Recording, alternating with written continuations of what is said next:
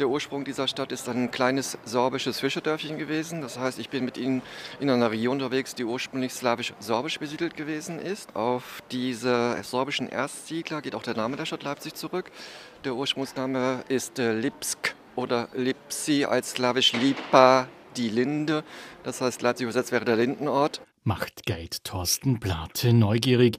Er führt seit mehr als einem Vierteljahrhundert durch Leipzig im ostdeutschen Bundesland Sachsen. 630.000 Einwohner zählt die Stadt heute. In der spätgotischen Thomaskirche, die für die Konzerte ihres Thomanerchors bekannt ist, liegt Johann Sebastian Bach begraben. Die Nikolaikirche war einst Treffpunkt für die Montagsdemonstrationen, die im Jahr 1989 den Sturz des DDR-Regimes herbeiführten. Leipzig wurde in relativ kurzer Zeit unter den Bedingungen des real existierenden Sozialismus wieder eine wichtige Messestadt, Handelsdrehscheibe mit einer internationalen Ausstrahlung. Also Leipzig war die zentrale Messestadt zwischen Ost und West. Wer da irgendwie in diesem Geschäft mitmischen wollte, musste die Messe in Leipzig besuchen. Das heißt, man musste sich nicht proaktiv um Aussteller bemühen, die kamen von alleine. Und man hat in dieser Stadt festgehalten an dem aus damaliger Sicht bewährten Konzept der Universalmesse, heißt vom Hosenknopf bis zum Großbagger ist alles präsentiert worden auf den Messen. Und man hielt fest an den traditionsreichen Messeterminen, nämlich die Frühjahrsmesse und die Herbstmesse funktionierte so lange sehr gut, solange man diese Monopolsituation zwischen Ost und West hatte. Und das ist der Stadt natürlich dann nachhaltig auf die Füße gefallen mit der Wiedervereinigung 1990. Bereits im 17. Jahrhundert wurde das erste Leipziger Opernhaus am Brühl gegründet, schildert Thorsten Plate. In Leipzig ist das dritte eigenständige Gebäude für Opernaufführungen gebaut worden. Nach Venedig und Hamburg kam 1693 Leipzig. Und dieses erste Leipziger Opernhaus hat hier exakt an der Stelle gestanden, wo Sie jetzt das Straßenschild Dritter Passage lesen. Also das war das Grundstück. Die gesamte Operngeschichte war geprägt durch zahlreiche Uraufführungen und das Wirken berühmter Komponisten und Dirigenten.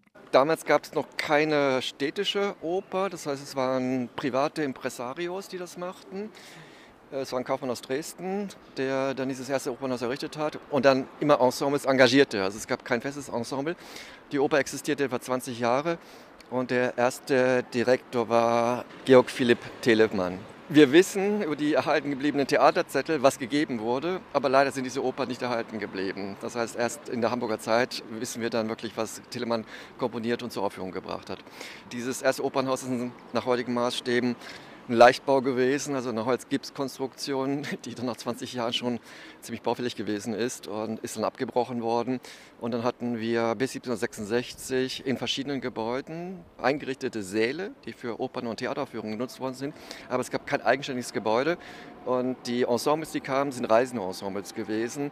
Und zwar bevorzugt zu den Messen. Also da wollte man den Menschen natürlich dann auch, abgesehen von Handel und Messe, noch Unterhaltung und Vergnügen bieten. So kam es zu diesen ambulanten Truppen, die hier unterwegs gewesen sind. Seit 1840 ist das Gewandhausorchester bei jeder Aufführung der Oper dabei. Das heutige Opernhaus am Augustusplatz wurde 1960 eröffnet. Große Namen haben Leipzigs Operngeschichte geprägt, zum Beispiel Georg Philipp Telemann, Gustav Mahler und Albert Lotzing. Auch in der Nachkriegszeit brillierte das Ensemble der Oper mit spektakulären Uraufführungen und Premieren.